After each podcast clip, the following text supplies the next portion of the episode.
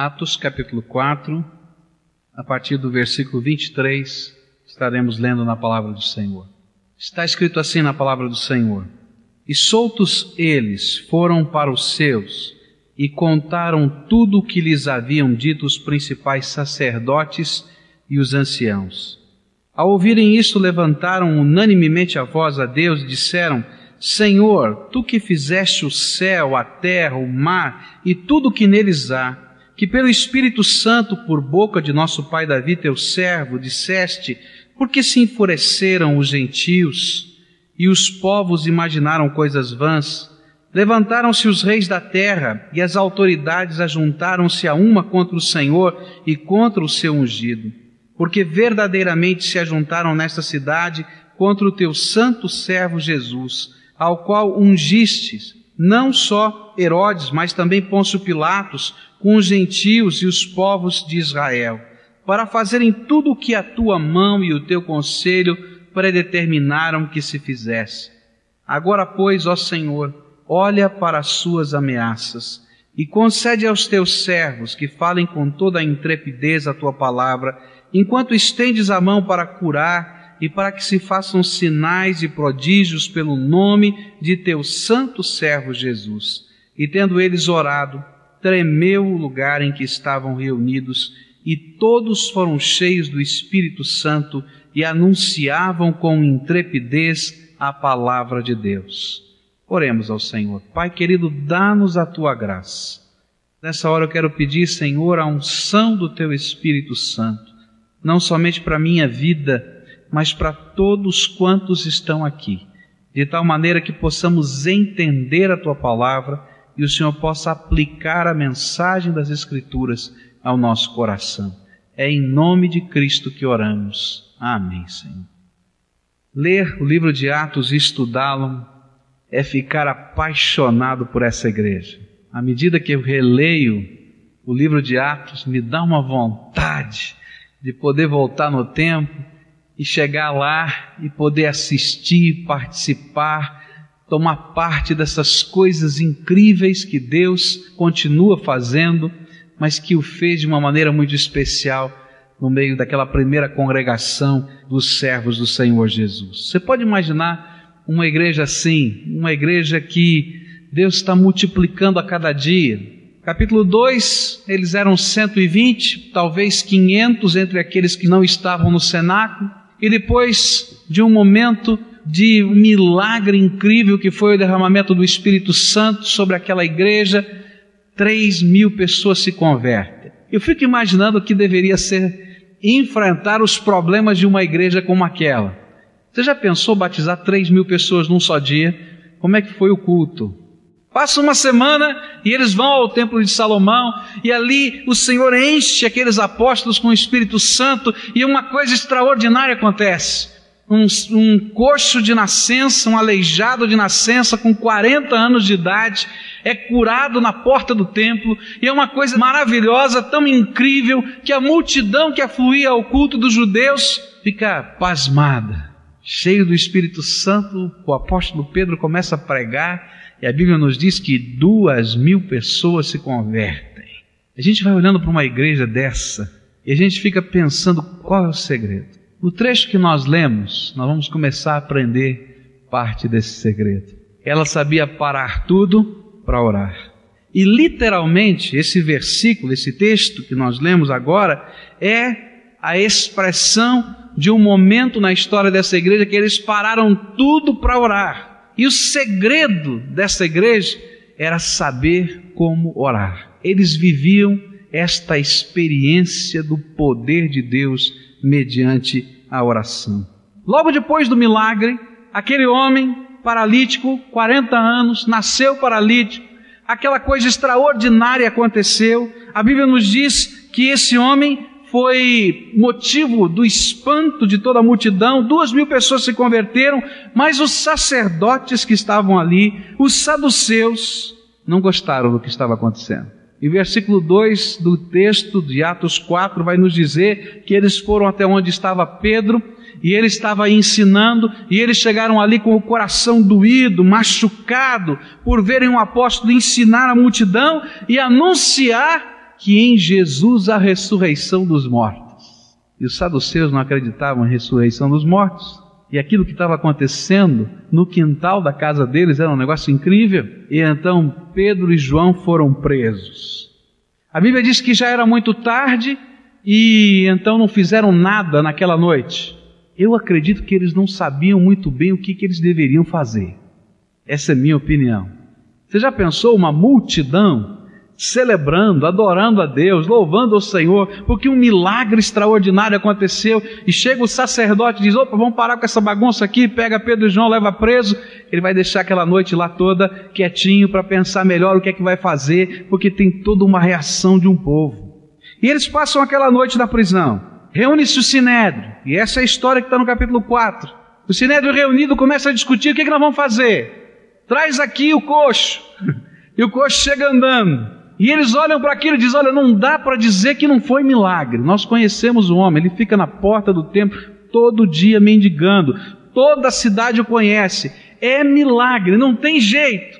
E agora, o que, que a gente vai fazer? E lá o versículo 16 e 17, até o verso 21, vai contar a história de que eles estão discutindo qual é a estratégia, o que, que eles vão fazer. Eles não podem negar o milagre. E então eles tomam a seguinte atitude: nós vamos ameaçá-los e intimidá-los. Eles são gente simples. Nós vamos usar toda a força do nosso poder, toda a nossa condição de influência e nós vamos ameaçá-los fortemente, proibi-los de falar outra vez no nome de Jesus. Essa é a história. Chamam Pedro e João e dizem para eles: tudo bem, o homem está curado, mas em nome de quem vocês fizeram isso? Pedro vai dizer: em nome de Jesus Cristo, aquele, aquele que vocês crucificaram, mas que Deus ressuscitou ao terceiro dia e ele continua fazendo milagres. Ele está vivo. Você está proibido de falar. Você não sabe o que pode lhe acontecer se você continuar falando. E diz a Bíblia: em duas vezes eles vão intimidar. E aí então Pedro e João vão dizer assim: Nós não podemos deixar de falar do que temos visto e ouvido. Não tem jeito. Pode vir a ameaça que for, mas aquilo que nós temos experimentado do nosso Deus não dá para deixar de falar, não dá para deixar de compartilhar. E depois ele faz a seguinte pergunta: O que é que vocês acham justiça?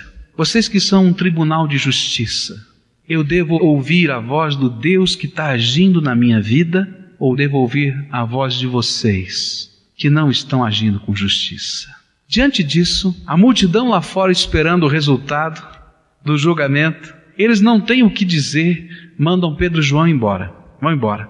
Mais uma vez ameaçam, mas vão embora. E aí então esse povo para tudo para orar. Eles convocam toda a igreja a igreja está reunida, eu não sei como, não sei onde, não sei de que jeito, mas a Bíblia nos diz que esse povo estava lá reunido. E eles começam a dar testemunho do que aconteceu. Eu acho que àquela altura a igreja inteira já sabia do milagre, a igreja inteira já sabia da prisão, a igreja inteira já sabia do julgamento, mas estava todo mundo lá curioso, parou tudo. Quando eles ouviram o testemunho, começaram a orar. E toda essa oração foi a resposta de uma igreja às ameaças do inimigo. O que, eu aprendo com isso?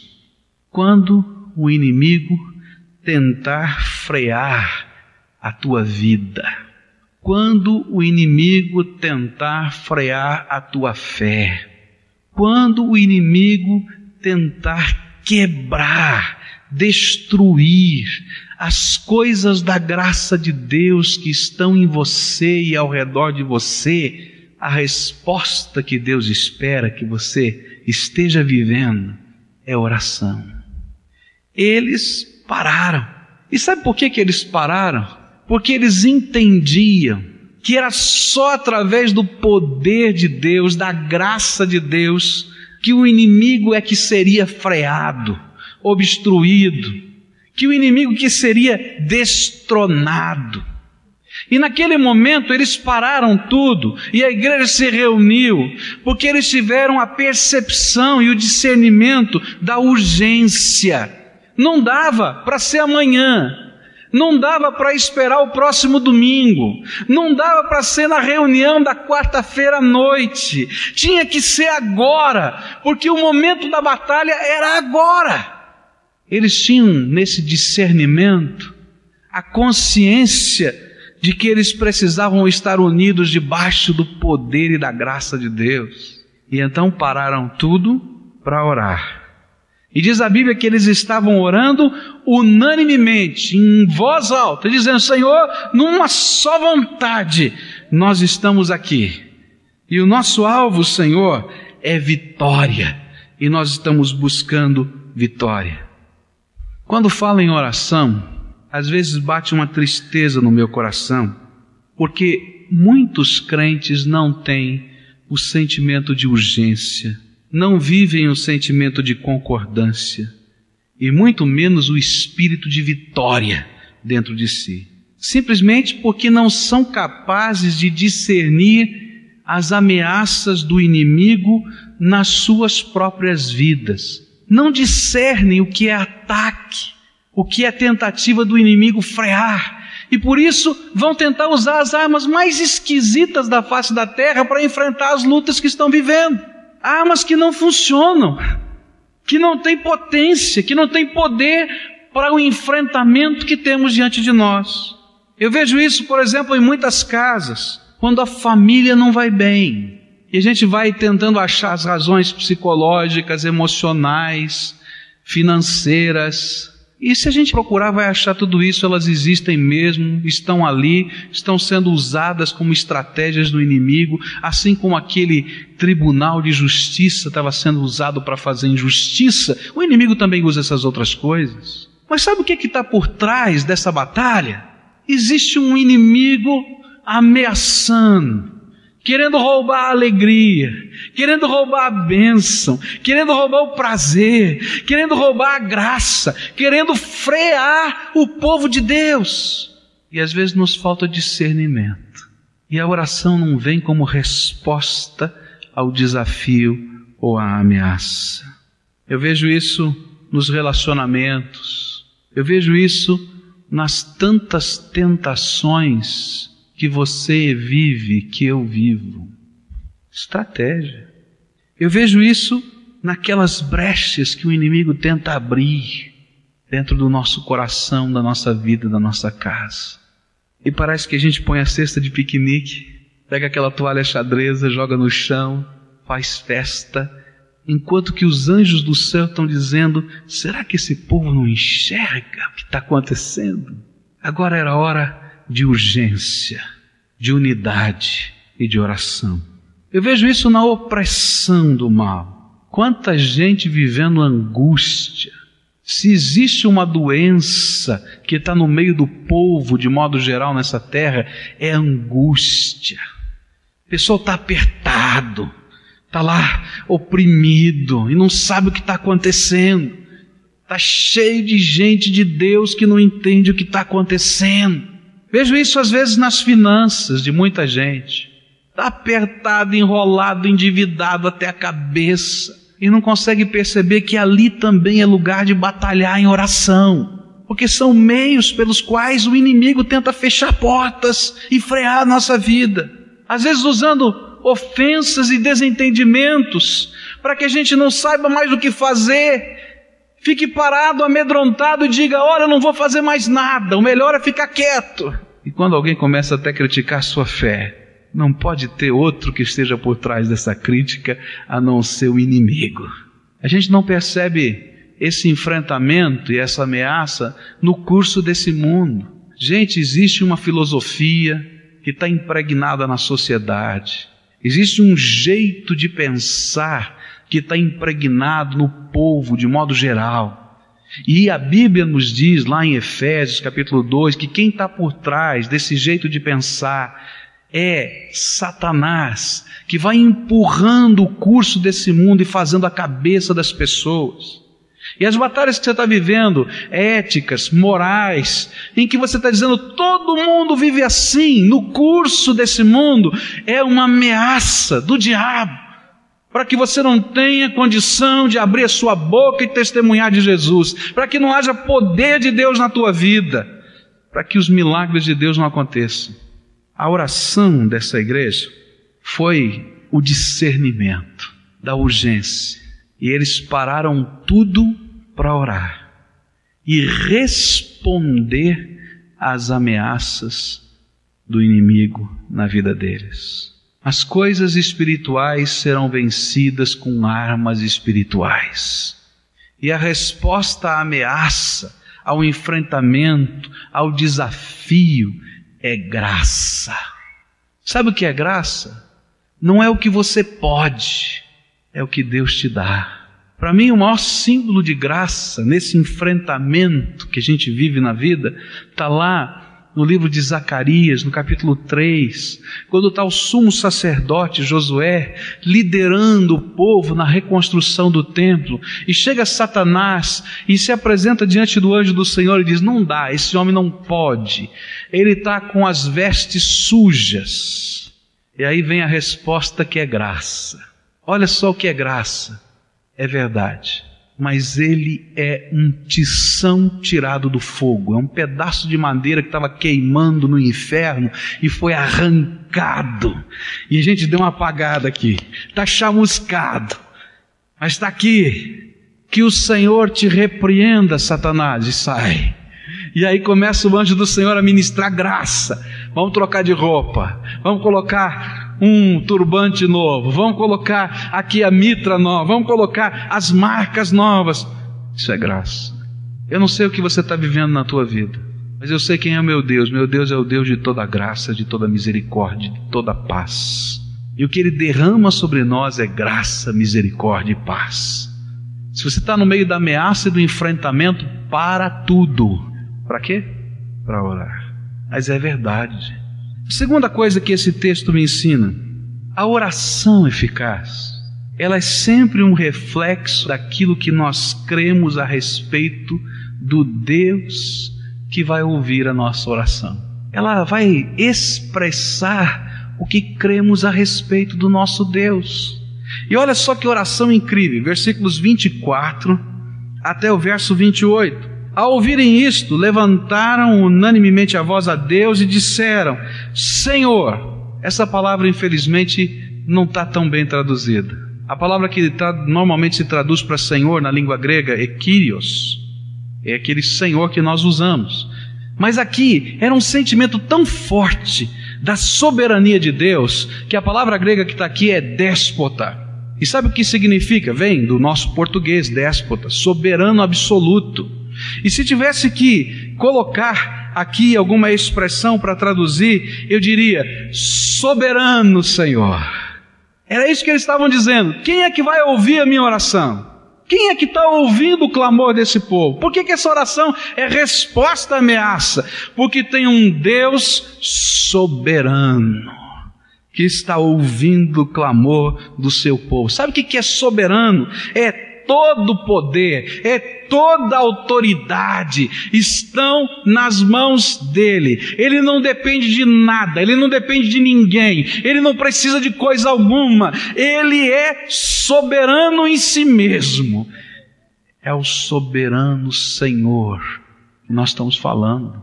Continua aqui no versículo 24, eles vão dizer: Senhor, tu que fizestes o céu, a terra, o mar e tudo que neles há. Esse soberano Senhor é o Deus criador de tudo, do céu, da terra.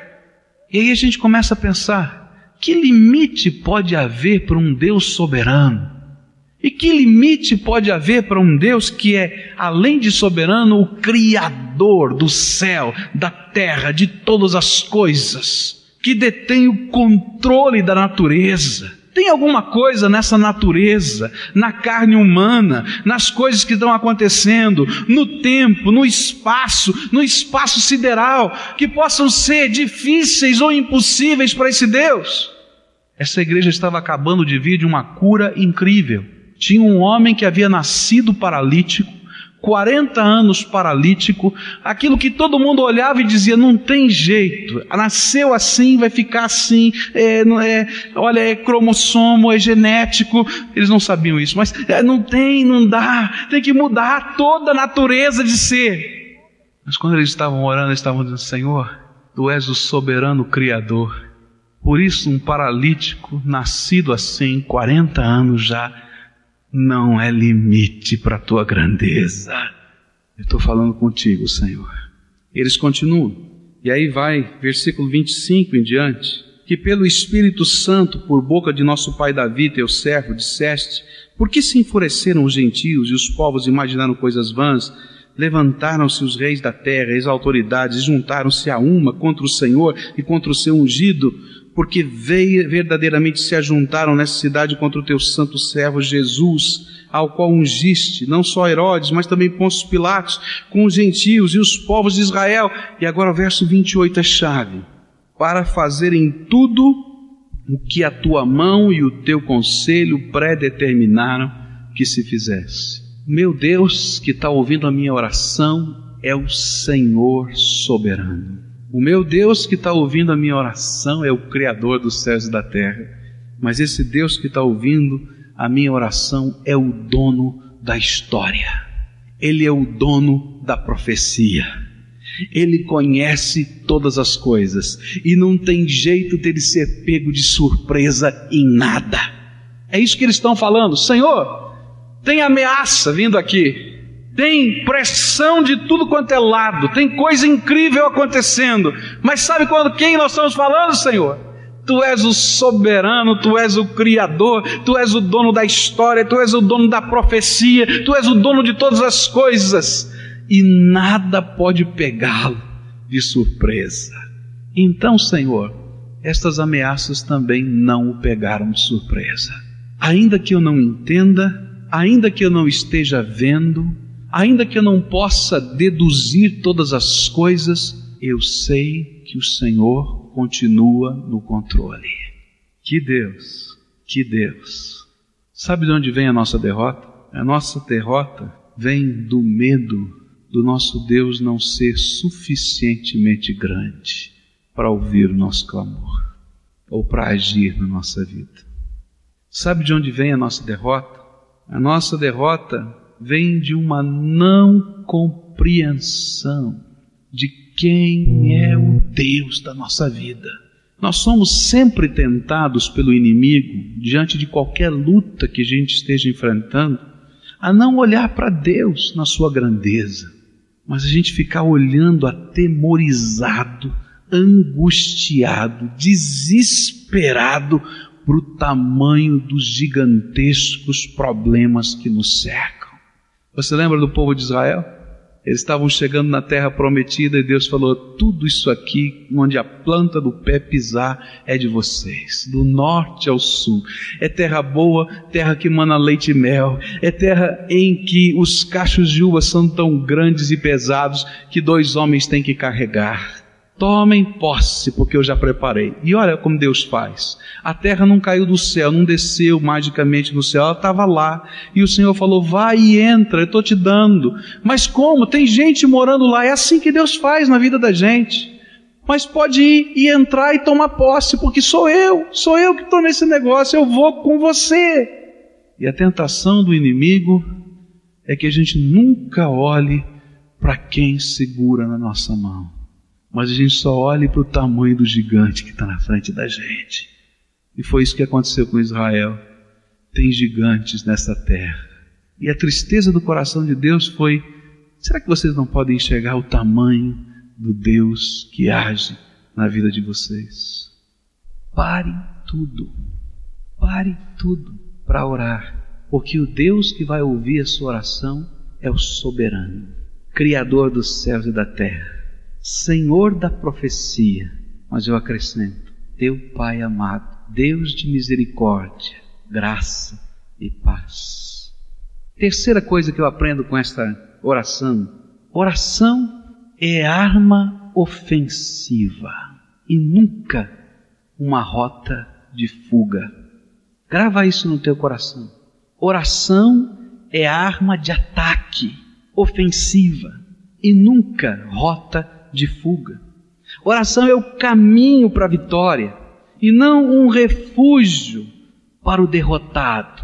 Às vezes, quando eu penso em gente orando, eu vejo isso, bem, não tem jeito mesmo, acabou tudo. Olha, o jeito é orar. Então você acha agora um cantinho, um refúgio no cantinho do mundo para dizer: ah, pelo menos aqui eu posso ser guardado. Eu quero dizer para você que Deus é Deus de misericórdia e às vezes Ele nos apanha nessas condições. Eu quero dizer para você que algumas vezes na minha vida eu fui salvo pela misericórdia de um Deus que me pegou num cantinho desesperado da vida. Mas o que o Senhor quer é que a gente tenha uma fé madura e que a gente possa entender que oração é o contrário, é uma arma ofensiva, é o lugar da vitória, é o lugar onde os milagres de Deus são construídos. É o lugar onde a misericórdia de Deus é derramada. É o lugar onde a visão é ampliada. É o lugar em que o Espírito de Deus se derrama e enche a nossa vida. Que oração esse povo fez? É interessante que o motivo da oração foi o que tomou menos tempo da oração. Fosse hoje, eu acho que muita gente estava orando assim: Senhor, livra-nos desses saduceus. Senhor, olha, que a gente não precise passar por perseguição. Afasta de nós essas coisas todas. Mas o interessante é que essa oração, que é arma de guerra, ela gasta tempo sim com a ameaça, mas ela tem uma visão diferente com relação da ameaça. Eles oraram o seguinte: Senhor, cuide das ameaças. Acabou. Não é estranho? Senhor, cuide das ameaças. Verso 29. Agora, pois, ó Senhor, olha para as suas ameaças. Senhor, isso está nos incomodando. Mas agora não é mais problema meu, é teu. Eu coloquei no, na tua mão. Agora, Senhor, eu quero ver o que vai acontecer com relação às ameaças. Agora a oração continua. Enquanto o Senhor cuida das ameaças, nós vamos cuidar, Senhor, do alvo e do objetivo que o Senhor nos disse que era nosso. O Senhor vai cuidar das ameaças, está na tua mão e nós vamos continuar testemunhando que Jesus Cristo ressuscitou, está vivo, é poderoso e está fazendo coisas incríveis. Senhor, cuida desse negócio. E nós vamos cuidar da missão que o Senhor nos deu. Nós não vamos nos desviar um centímetro do alvo que o Senhor colocou para a nossa vida. E é uma coisa incrível, porque quem vê a grandeza desse Deus, ele pode descansar. Senhor, cuida da ameaça, porque eu vou seguir o caminho que o Senhor preparou para mim. Quando eu olho para isso, eu posso entender porque tantas vezes no livro de Atos dos Apóstolos, os anjos do céu estão sendo mobilizados em socorro da igreja. Porque as ameaças continuaram e ficaram mais duras e mais difíceis. E se você ler o capítulo 5, você vai ver que poucos dias depois todos os apóstolos foram presos. Todos. Eles queriam intimidar. Mas na madrugada em que eles foram presos, o Senhor mandou anjos do céu, diz a Bíblia, abriram as portas da cadeia e eles saíram. E de manhã cedo, quando chegaram os soldados, os saduceus, aqueles juízes todos, sabe o que eles estavam fazendo? Eles estavam no alpendre do templo pregando que Jesus Cristo estava vivo, ressuscitado, era o Salvador. É uma coisa tão incrível que os juízes dizem: deixa eles lá fora, porque tem alguma coisa acontecendo. Capítulo 12, você vai encontrar Pedro sendo condenado à morte, porque as ameaças continuaram, os enfrentamentos continuam, não há vitória sem luta, mas as manifestações do poder de Deus também vieram, e vieram grandemente porque o Senhor é misericórdia, graça e paz. Os anjos do céu estavam se mexendo. A estratégia deles era deixar a ameaça com o Senhor e se preocupar com a batalha, com o alvo, com a missão que Deus havia colocado para eles. Eles pediram, Senhor, cuida das ameaças, mas dá coragem para enfrentar os que nos ameaçam e continuar testemunhando a tua glória. E que ousadia esses homens tinham. Serem presos, libertos pelos anjos, e talvez alguém cheio de boa fé dissesse: sumam daqui. Eles disseram: não, eu vou ficar aqui no alpendre, quero ver quem é que me aguenta, porque eu estou contando com o soberano Deus sustentando a minha vida. Terceira coisa que eles pediram foi autenticação do céu. Senhor, confirma a nossa mensagem. Enquanto nós anunciamos, autentica, dizendo é verdade. Porque quando o Senhor faz assim, a tua palavra se torna irresistível. Nós poderíamos tentar convencer três mil pessoas, talvez levasse não sei quantos anos, para dizer a elas que é possível ser cheio do Espírito Santo. Mas o Senhor, quando encheu a sua igreja numa tarde, ou melhor, numa manhã, com o seu Espírito, três mil pessoas viram e ouviram a autenticação da tua palavra, creram no Evangelho e queriam viver a mesma experiência. Nós poderíamos tentar convencer milhares de pessoas, talvez levasse vários anos, e nós nunca conseguiríamos convencer ninguém. Mas nós estávamos entrando na porta daquele templo, encontramos aquele coxo paralítico, 40 anos, nascido assim, e o Senhor nos deu aquela ousadia de dizer: levanta e anda em nome de Jesus. E a gente não precisava falar muita coisa, porque a pessoa toda estava convencido, porque o Senhor estava autenticando a mensagem. Por isso, Senhor, continua a autenticar. Nós não queremos que o Senhor pare, nós não queremos que as coisas fiquem mais fáceis. Manda, Senhor, mais cura, mais sinais, mais prodígios. Manda mesmo, Senhor, para que o nome do nosso Senhor Jesus Cristo seja glorificado. É isso que nós queremos. Se você quer viver uma vida cristã tranquila, sem nenhum enfrentamento, sem nenhum desafio, sem nenhuma batalha, então não busque ser cheio do Espírito Santo. É verdade. Agora, se você quer viver debaixo da autoridade, do poder e da graça de Deus, diga como eles: Vem, Senhor, pode mandar tua graça, porque eu quero viver debaixo do teu poder.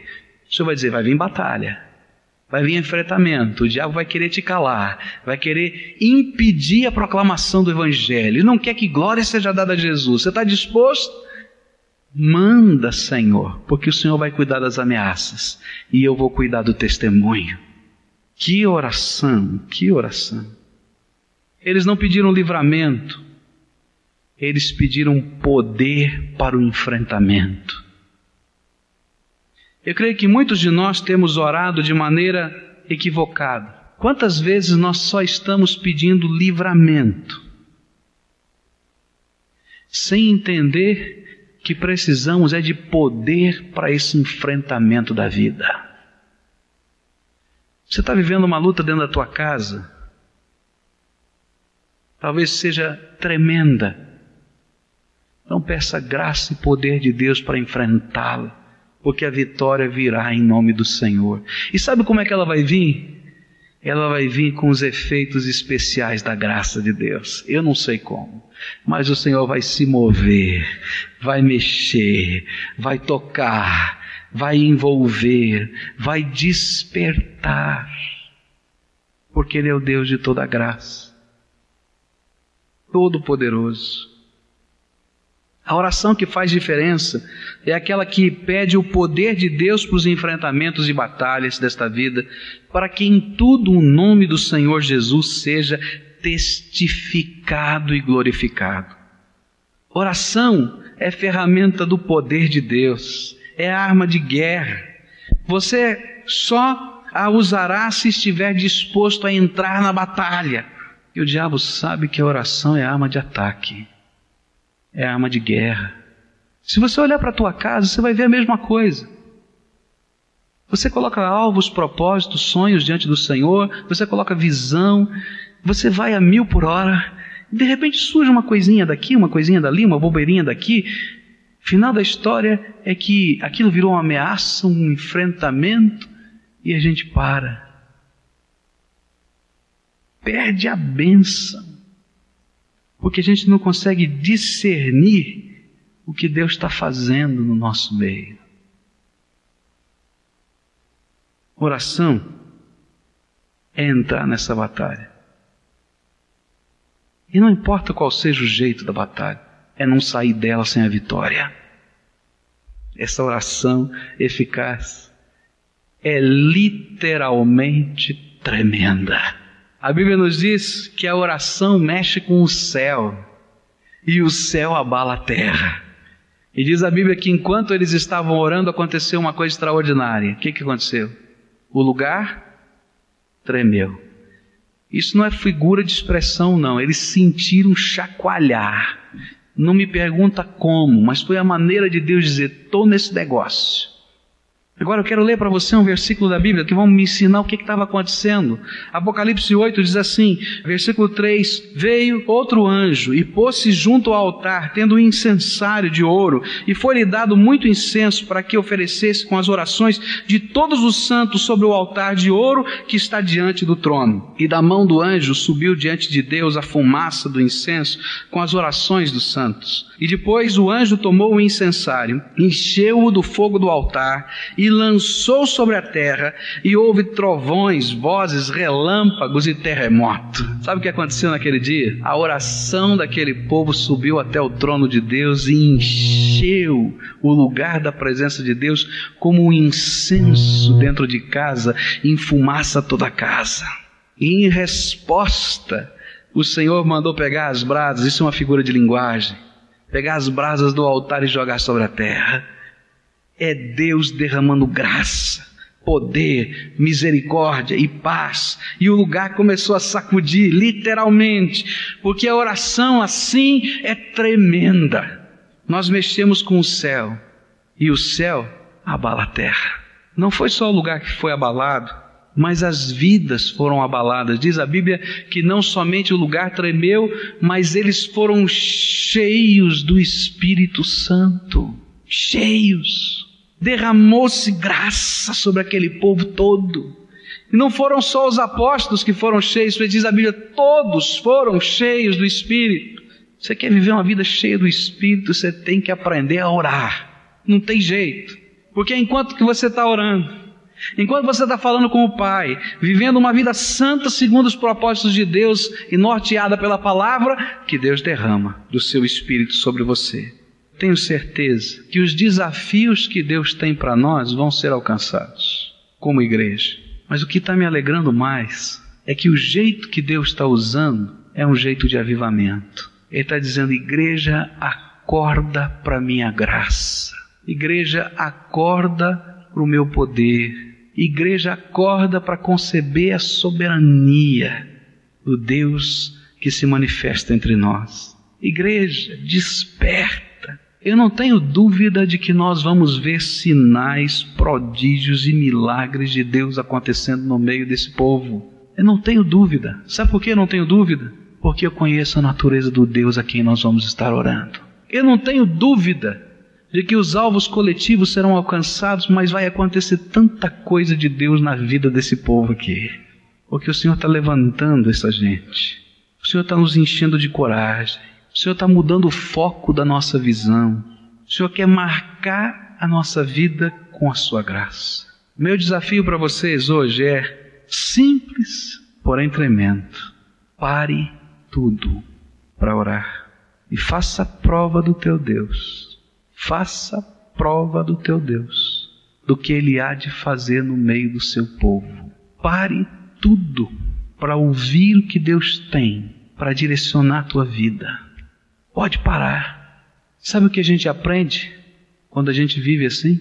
A gente vai experimentar na prática o que significa buscai primeiro o reino de Deus e a sua justiça e o que? Meus irmãos, uma das coisas que tem me impressionado, eu prometo que vou terminar com isso, é a parábola dos solos. Eu tenho ficado impressionado com aquela parábola. Tem impressionado na minha vida. Na parábola dos solos tem a semente que cai na beira do caminho, lembra? Que vem as aves do céu e arrebatam. Tem a semente que cai no meio das pedras, e quando vem as primeiras lutas e provações, disse Jesus, como não tem raiz, seca e morre. Mas tem mais uma, é que cai no meio dos espinhos. Vai ler lá, você vai ver que ela não vai morrer, ela vai ficar raquítica e não vai produzir fruto nenhum. E a Bíblia diz que aquela que caiu no meio dos espinhos são aquelas pessoas que estão tão afogadas e sufocadas pelas tantas coisas da vida que não há lugar para Jesus ser prioridade. E então eles não produzem fruto. São semente que brotou, mas não frutifica. É uma planta viva, mas não tem poder. E a tristeza do meu coração é ver muita gente vivendo assim vivendo desse jeitinho, crente, lavado no sangue de Jesus, selado pelo Espírito Santo, mas que não produz fruto. Tem uma vida embotada, porque as prioridades estão invertidas. A minha pergunta é complicada hoje para você. Na prática, Jesus é a prioridade da tua vida. Nos sonhos, Jesus é a prioridade da tua vida. No tempo, Jesus é a prioridade para a tua vida na missão, quando você pensa em missão da tua vida, o alvo da tua vida, a razão da tua vida, Jesus é a prioridade? Se não for, sinto muito, mas você é outro, sufocado. Como é que eu saio dessa? Para tudo e começa a orar. Coloque em prioridade. Senhor, vamos redimensionar essas coisas aqui. Abre os meus olhos para enxergar os enfrentamentos com outra percepção. Dá-me as armas do teu espírito. Mas vem batalha? Vem. Mas vem vitória. Vem poder. Vem graça. Deus vai honrar aquilo que você vai falar. Deus vai autenticar a mensagem que você anuncia. Deus vai selar, porque você é instrumento da graça de Deus. E vai produzir 30 por 1, 60 por 1, 100 por 1. Eu quero fazer um desafio aqui hoje, em nome de Jesus. É um desafio difícil de fazer, porque ele é confissão. Aquelas pessoas a quem o Espírito Santo está dizendo: olha, teus valores, tuas prioridades estão invertidas. Aquelas pessoas a quem o Espírito Santo está testificando dentro da alma, do jeito dele. Ele está testificando: olha, não é por aí. E que queiram confessar isso. É sério isso. E dizer: Senhor, eu quero acertar esse negócio. E quero começar com coisinhas pequenas, mas que eu vou segurar como prioridades, como oração. Eu queria desafiar você a dar testemunho de confissão, porque é assim que Deus começa um avivamento. Quando a gente olha para dentro da gente, enxerga o que está lá, concorda com Deus e deixa Deus fazer diferença. Se o Espírito de Deus testifica isso no teu coração, nós vamos orar juntos e dizer: Senhor, pode começar essa obra nova na minha vida, do teu jeito, da tua maneira. Querido Senhor, cada um de nós que nos colocamos na tua presença, não fazemos isso, Senhor, levianamente. Fazemos isso, Senhor, com o peso da tua palavra sobre nós. Fazemos isso, Senhor, com a certeza de que o Senhor quer mexer em coisas que são muito sérias e muito importantes na minha vida e na vida desses irmãos. E nesta hora, Senhor, eu estou aqui junto com eles a pedir: tenha misericórdia de nós, Senhor. Muito obrigado por abrir os nossos olhos. Mas eu quero te pedir, Senhor, que haja um derramamento da tua graça, que haja uma coragem para enfrentamentos, que haja, Senhor, um suprimento do teu poder para que possamos alcançar vitórias. Que haja, Senhor, dentro de nós um reavivar do teu espírito. Que nós queremos, Senhor, é experimentar a tua grandeza. Que nós desejamos, Senhor, é beber das tuas fontes eternas. O que nós sonhamos, Senhor, é ver a glória sendo dada a Jesus Cristo, nas pequenas e nas grandes coisas. Ouça, Senhor, o nosso clamor e nos ensina a viver esse tipo de vida de oração. Nos ensine, Senhor, a parar tudo para orar. Nos ensine, Senhor, a abrir espaço nas coisas para a gente dedicar tempo ao teu louvor e à tua honra. Senhor, começa nas nossas vidas o avivamento que o Senhor quer derramar. É no nome de Jesus que oramos. Amém, Senhor Jesus. Amém.